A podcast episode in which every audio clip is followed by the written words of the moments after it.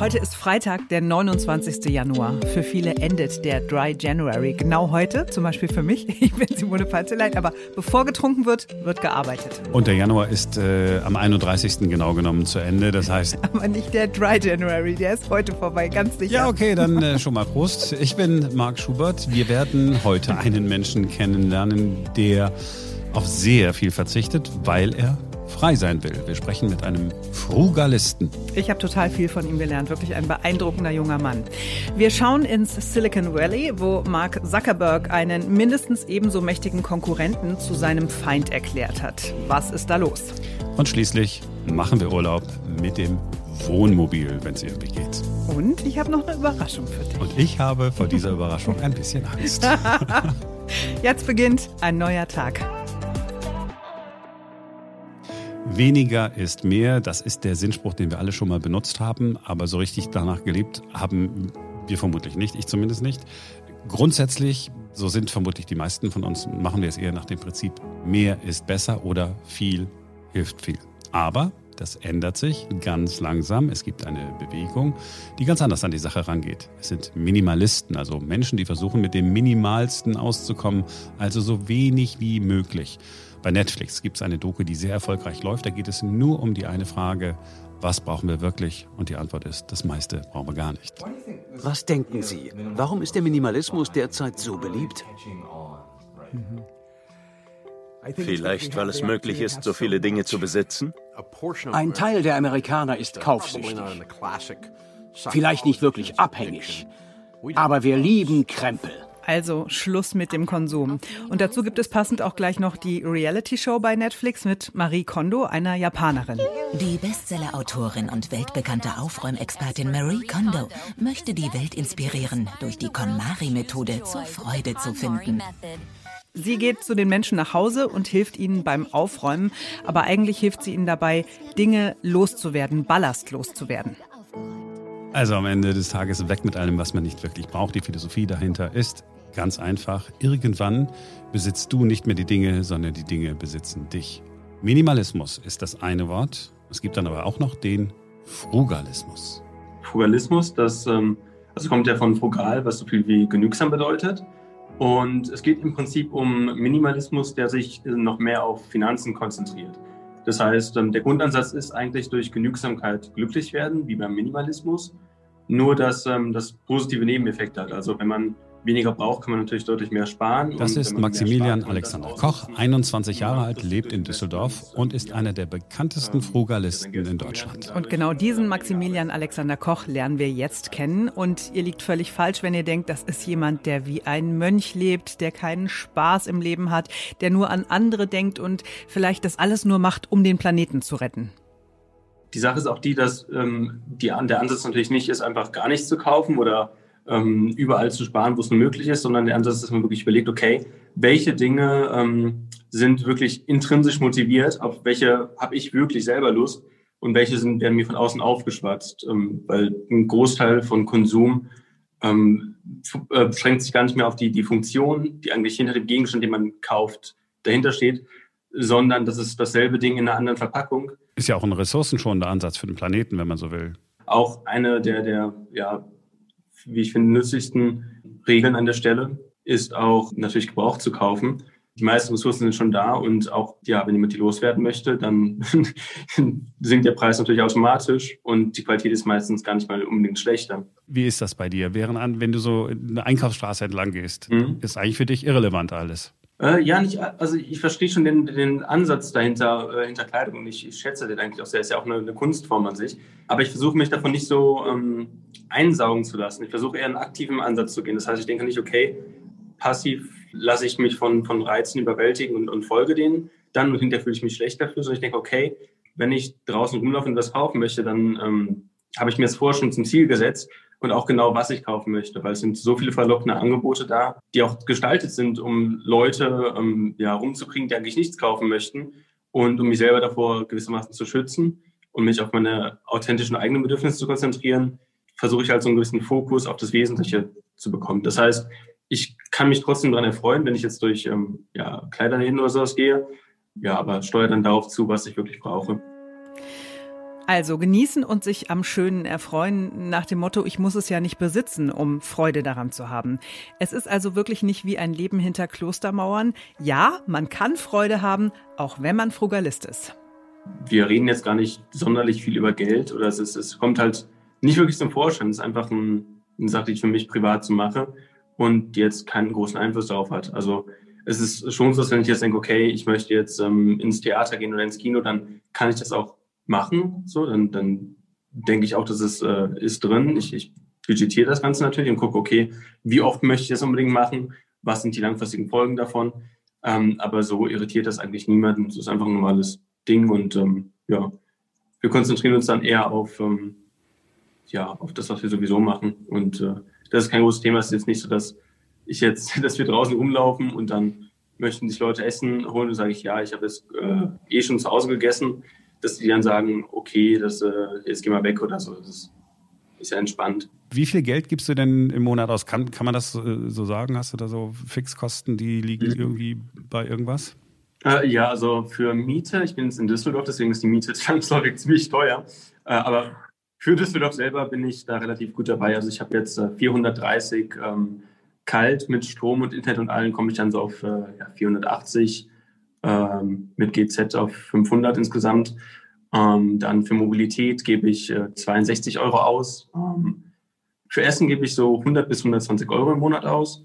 120 Euro, das reicht. Mhm, ja, also ich ernähre mich hauptsächlich von Haferflocken, Wildreis, äh, grünem Gemüse, Eiern, ähm, Linsen und äh, Nüssen. Und ja, das, das ist eigentlich das, was ich am meisten esse. Und das ist natürlich relativ günstig. Also wenn ich jetzt generell eher auf unverarbeitete Lebensmittel zurückgreife, dadurch, dass nicht so viele Verarbeitungsprozesse da drin sind, ist es natürlich auch günstiger im Schnitt, weil es, weil es praktisch das Rohmaterial ist.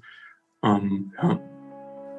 120 Euro im Monat, das äh, sind weniger als drei Euro am Tag. Weniger als ein Big Mac am Tag oder gerade mal so viel wie eine Tiefkühlpizza pro Tag. Also wenn man das rein finanziell betrachtet, dann würde Alexander mit einem Hartz-IV-Satz auskommen. Und gehst du dann, also, entschuldige, wenn ich das alles so, so ganz praktisch frage. Das heißt, gehst du dann zielsicher äh, zu Aldi und guckst dann auch so, wie das so, so viele Menschen machen, so, was ist jetzt im Angebot? Das kaufe ich? Oder sagst du, nee, das, das, mein Ansatz ist nicht, äh, überhaupt Aldi zu unterstützen. Ich mag die nämlich eigentlich gar nicht, sondern ich habe ja einen Sustainable Lifestyle. Aldi und diese ganzen Großen können mir wegbleiben. Ich gehe lieber in den kleinen Biomarkt bei mir um die Ecke es sind eher egoistische Motive, die da im, Vordergrund äh, stehen. Und ähm, es, es geht nicht so, also es ist ein, ein guter und netter Nebeneffekt, dass der ähm, Lifestyle an sich äh, sustainable ist, wie du schon gesagt hast. Ähm, aber es ist nicht die Hauptmotivation. Und ähm, ich gehe auch schon äh, zu Aldi. Also ich kaufe jetzt äh, überwiegend Biogemüse und ähm, das liegt halt eher daran, dass die Qualität davon höher ist. Das habe ich jetzt auch erst in den letzten anderthalb Jahren so entschieden, dass ich gesagt habe, okay, ich äh, kaufe jetzt konsequent äh, Biogemüse, weil das ist äh, ja schon ein Unterschied. Das sind ja, ich weiß nicht, 50, 60 Prozent teurer. So, hm, habe ich das mal insgesamt hochgerechnet. Wenn es äh, Spinat ist oder Brokkoli, macht es den Braten halt trotzdem nicht sonderlich fett. Ja, das geht dann. Also, ähm, und ich bin, also ich, ich gehe dann schon zu ähm, Aldi. Okay, es stellt sich natürlich die Frage nach dem Warum. Wenn man es zusammenfassen will, es geht gleich um Freiheit, aber erst nochmal ums Geld. Was machst du mit dem Geld? Ja, ähm, investieren natürlich. Du sagst natürlich, das ist für Deutschland ungewöhnlich. Investieren ist gleich, ach du Schande. Sparbuch gibt es nichts drauf, jetzt weiß ich nicht, was ich mit dem Geld machen soll. Aber du gehst ja. richtig in Aktien rein. Äh, nicht richtig in Aktien, also im Moment ähm, reinvestiere ich das meiste in mein Gewerbe. Also ich äh, vertreibe Bücher und da kommt natürlich alles Mögliche zustande, in das auch Geld investiert werden soll. Und einfach, weil ich denke, okay, da ist die Rendite jetzt, zumindest jetzt im jetzigen Zeitpunkt, theoretisch äh, ist der Ertrag höher als eine potenzielle Rendite. So, beziehungsweise auch gesagt, die mir Spaß macht, wo ich denke, ich kann mich da selber entwickeln und eigene Projekte äh, finanzieren. Das ist ähm, ja auch so ein, ist ja so eine Mischung aus Hobby und, und ähm, Geldeinnahmequelle, die man da langfristig schafft. Und an zweiter Stelle wäre ich dann, äh, also bin ich schon ein großer Fan von äh, ETFs, also ja, Indexfonds. ETFs, Exchange Traded Funds, also Fonds, die zusammengesetzt sind aus vielen Einzelaktien. Die Stiftung Warentest empfiehlt genau die auch seit langem. Bücher hat Alexander auch erwähnt. Wer nach Maximilian Alexander Koch googelt, der landet sofort bei seinen Büchern.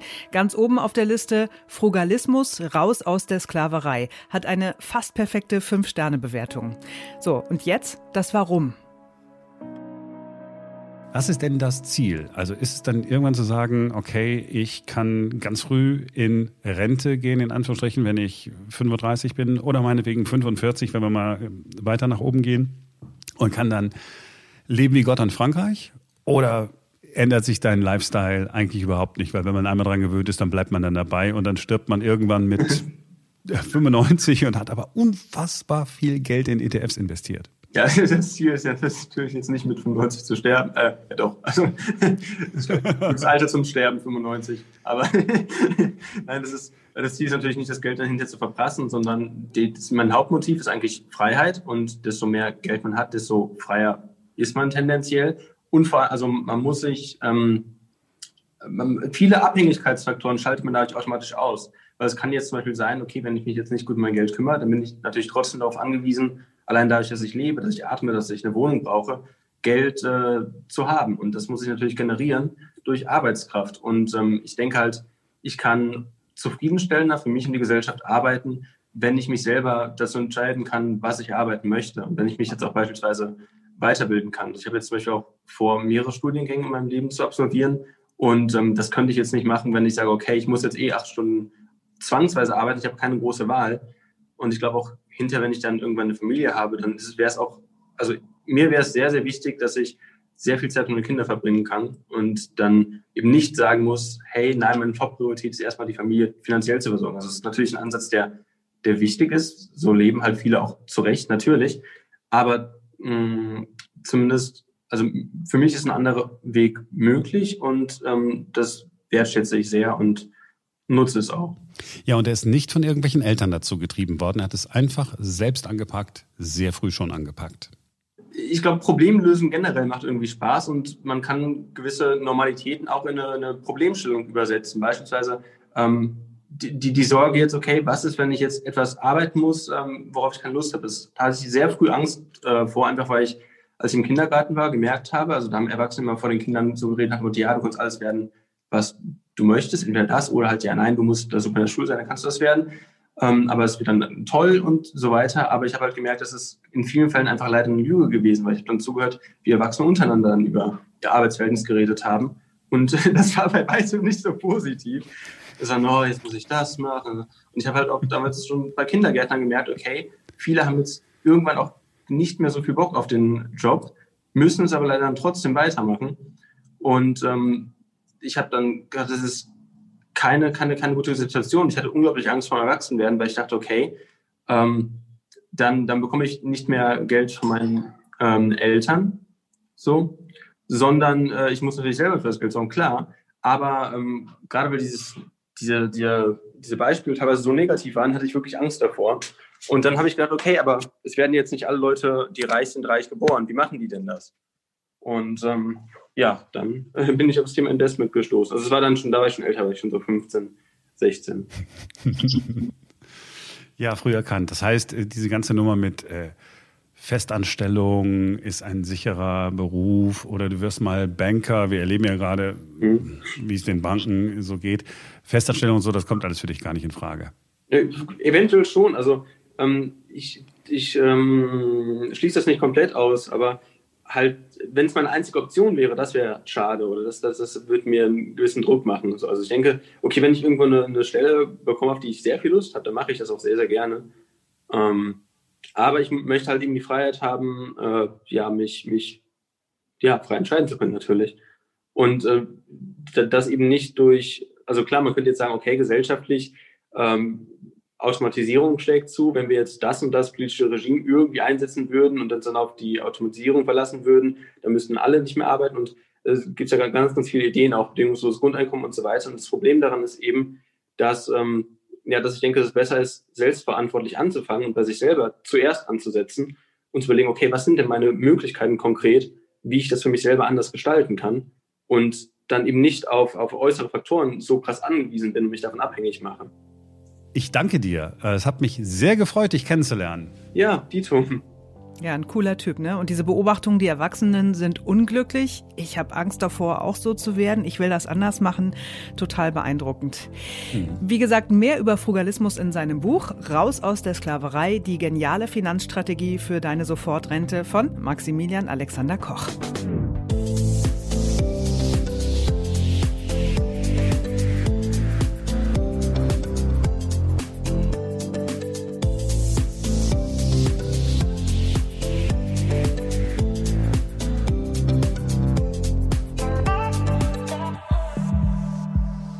Zwei Männer, zwei der wichtigsten Männer Kaliforniens liegen im Clinch oder sagen wir es so, sie fangen gerade erst an.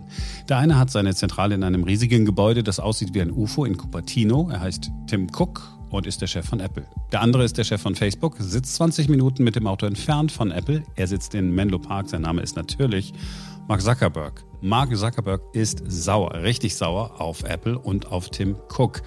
Das hat er bei der Vorstellung der Facebook-Quartalszahlen sehr deutlich raushängen lassen. Um, I, I do want to highlight that we increasingly see Apple um, as one of our biggest competitors.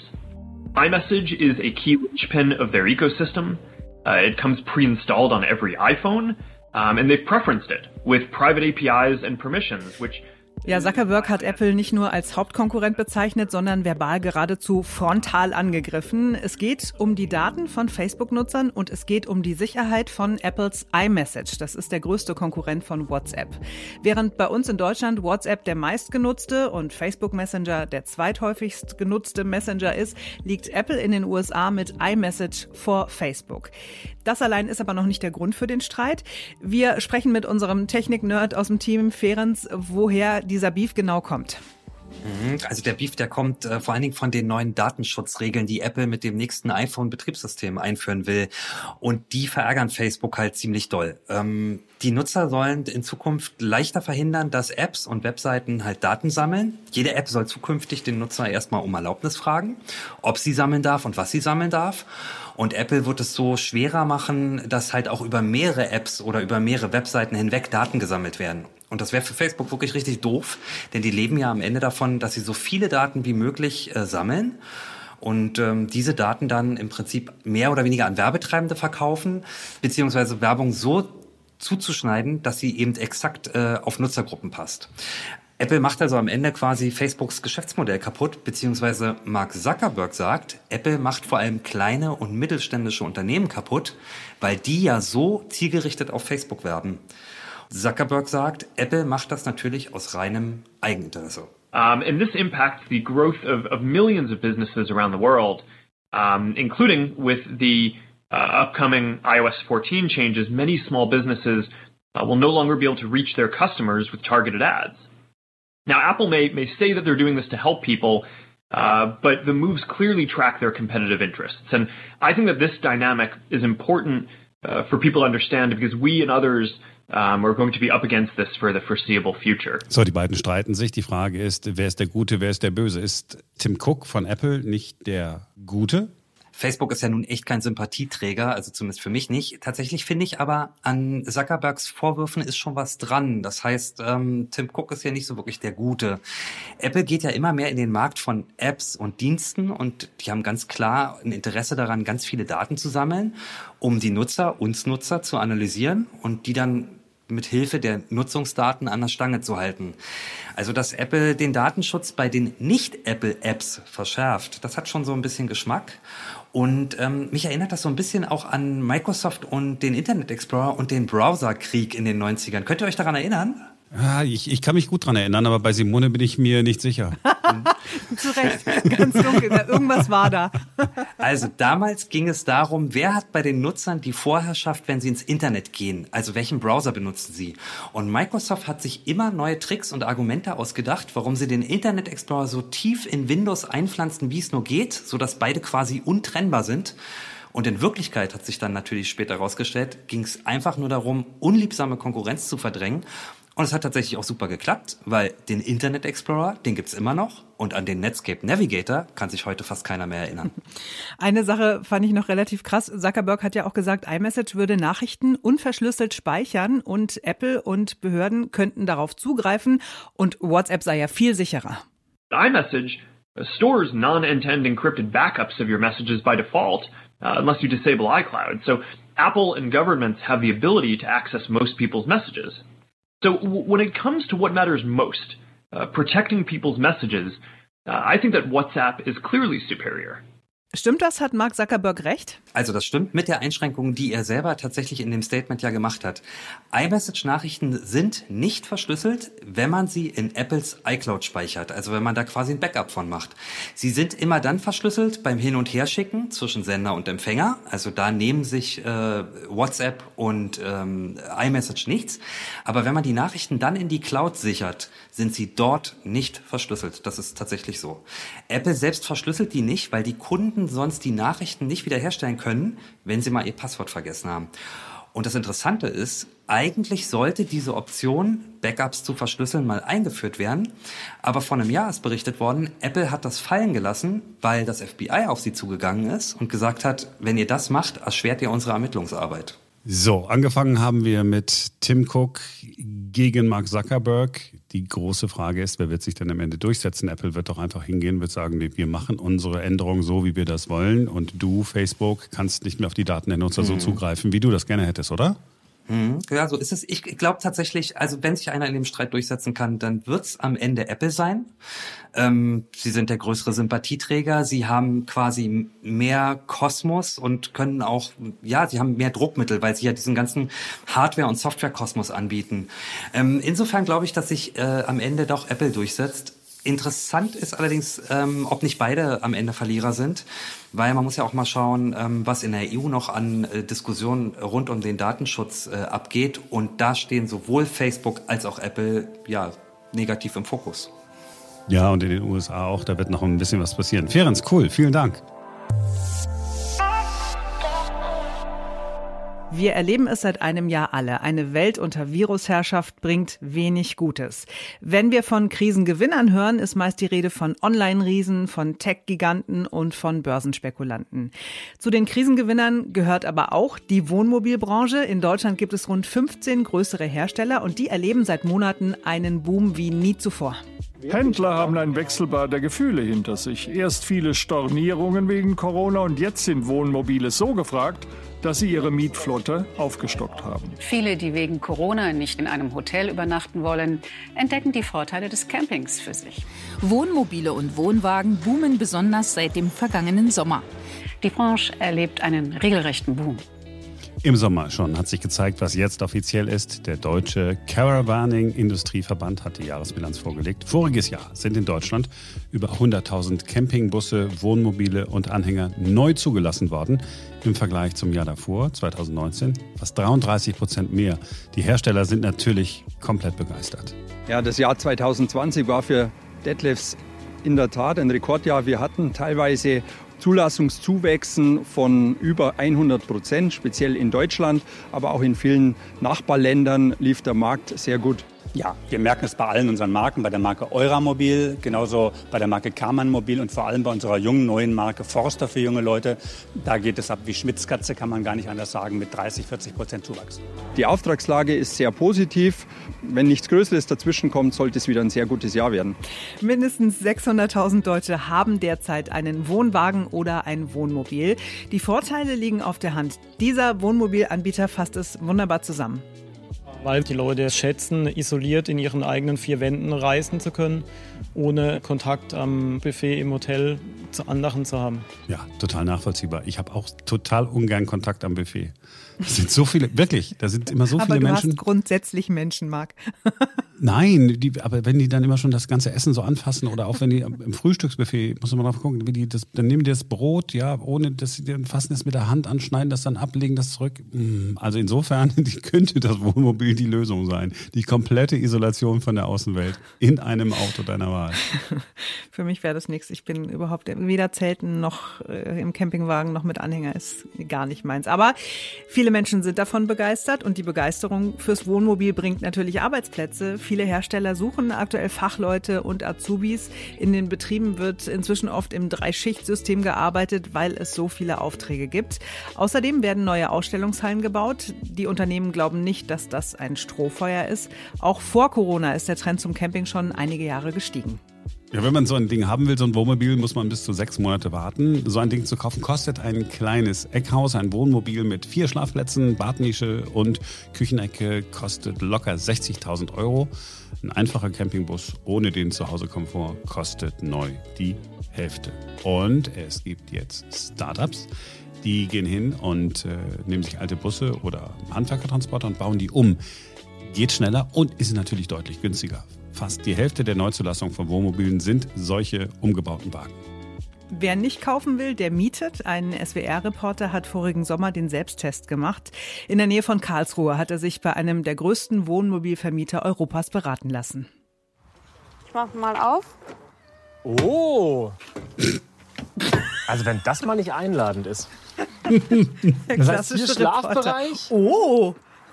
Küche genau. und vorne Fahrer. Ja, Sitzgruppe, Essbereich ja. und Toilette natürlich noch. Wo ist die Dusche? Natürlich. Hier. Genau. das ist aber.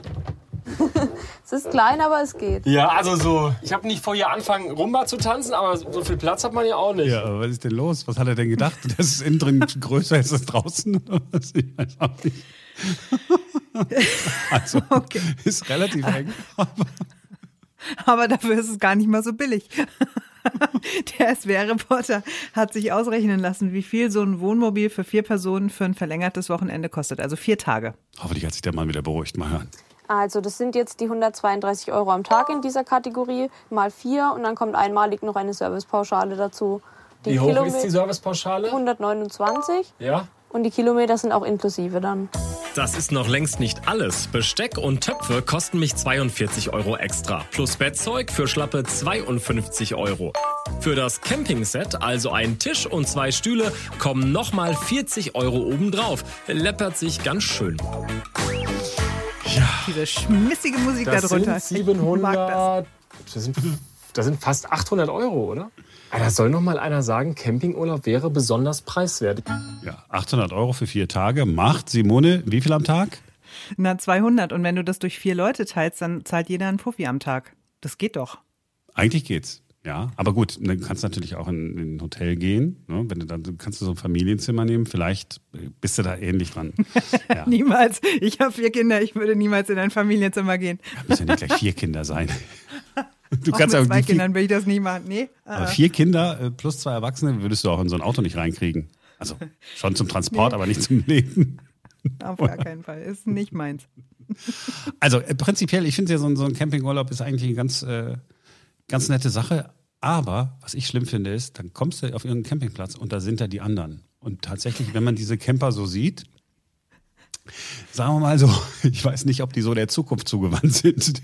Menschen, ich sagte doch, er hasst Menschen. Also er mag nicht im Hotel mit anderen Menschen nein, am Buffet stehen, aber er will aber auch nicht am Campingplatz andere Camper kennenlernen. Nein, da sind so viele Spießer, das ist das Problem. Also wenn hier, es gibt hier in, in, Brandenburg, wenn ich da schon mal mit dem Hund spazieren war, da gibt es so viele Campingplätze und da sieht man sie, die haben tatsächlich, ist kein Witz, kein Witz, kleine Zäune um sich herum gebaut, es sind Gartenzwerge da, wirklich Gartenzwerge, ist nicht ein Klischee, aha, da haben die da Gartenzwerge, die haben da Gartenzwerge. So, und jetzt stelle ich mir vor, ich komme da mit meinem gerade frisch umgebauten, von einem Startup aus Berlin, ganz cool gemachten Ding. Und dann schaue ich dann auf äh, Opa Kowalski, äh, der hinter seinem Zaun sitzt, seinen Besitzanspruch irgendwie markiert hat. Und dann kommt die Frau und streichelt über den Gartenzwerg. Da ist der Urlaub vorbei. Dann flieg einfach nach Kanada, wenn es wieder geht. Miete dir da so einen Camper, fahr durch die Berge. Das Gefühl da ist ein anderes. Mach ich mal.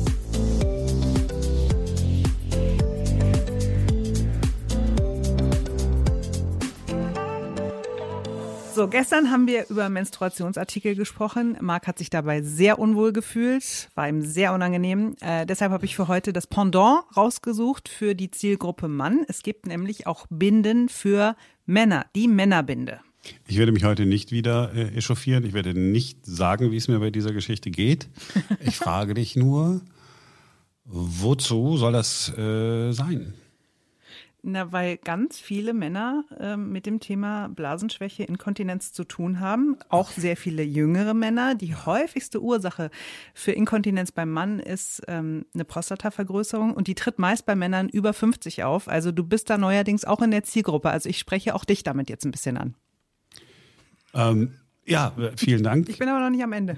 Ah, okay. Gibt es noch weitere Informationen, die Ja, ich habe natürlich können? äh, ausführlich äh, recherchiert. Es gibt sehr viel Literatur dazu im Internet, unter anderem Anleitungen, wie man diese Männerbinde richtig anbringt, Ach, also komm, jetzt reinklebt in den Schlüppi. Also wirklich. Legen Sie die Einlage genau dorthin, wo es rauskommt. Ach was. Lautet der Satz. Ernsthaft. Und hier Brainfood, ja, auch die Wahl der richtigen Unterhose wird thematisiert. Die sollte einen Elastananteil von mindestens 5% besitzen und eng anliegen. Okay. Okay, da? Ja, ja, ja. Das, das sind natürlich, ja, ich, ich, ich versuche gerade, ich versuche gerade einfach alles auszuhalten, ehrlich gesagt.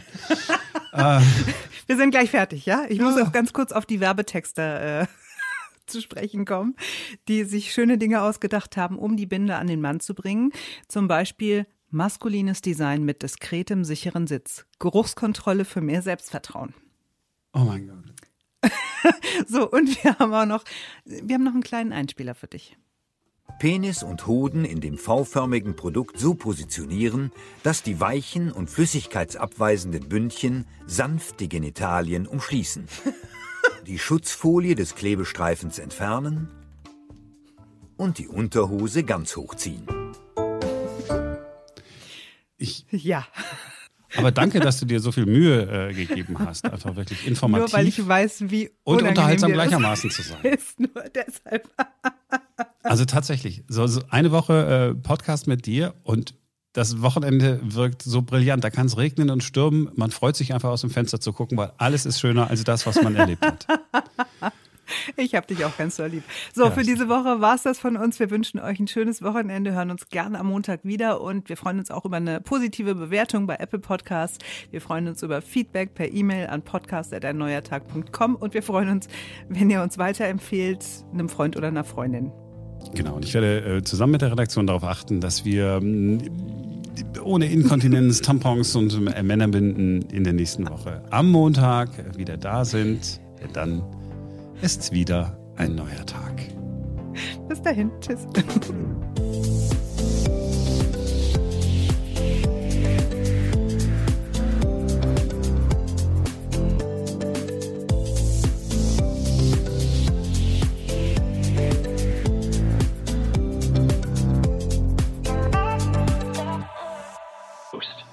protecting people's messages. Uh, I think that WhatsApp is clearly superior. Ja, der Hund ist okay. Aber die eigentliche Frage ist natürlich, stimmt das? Stimmt das was? Stimmt das überhaupt, was Zuckerberg gesagt hat, wenn wir jetzt nicht mehr wissen, was ist, weil ein Mail des Hundes den ganzen Podcast. Ja, Ferz, ähm, sollen wir, wollen wir nochmal Mark Zuckerberg hören oder nee? Wir wissen schon, ne? Also, was hat er nochmal gesagt? Äh, WhatsApp Security.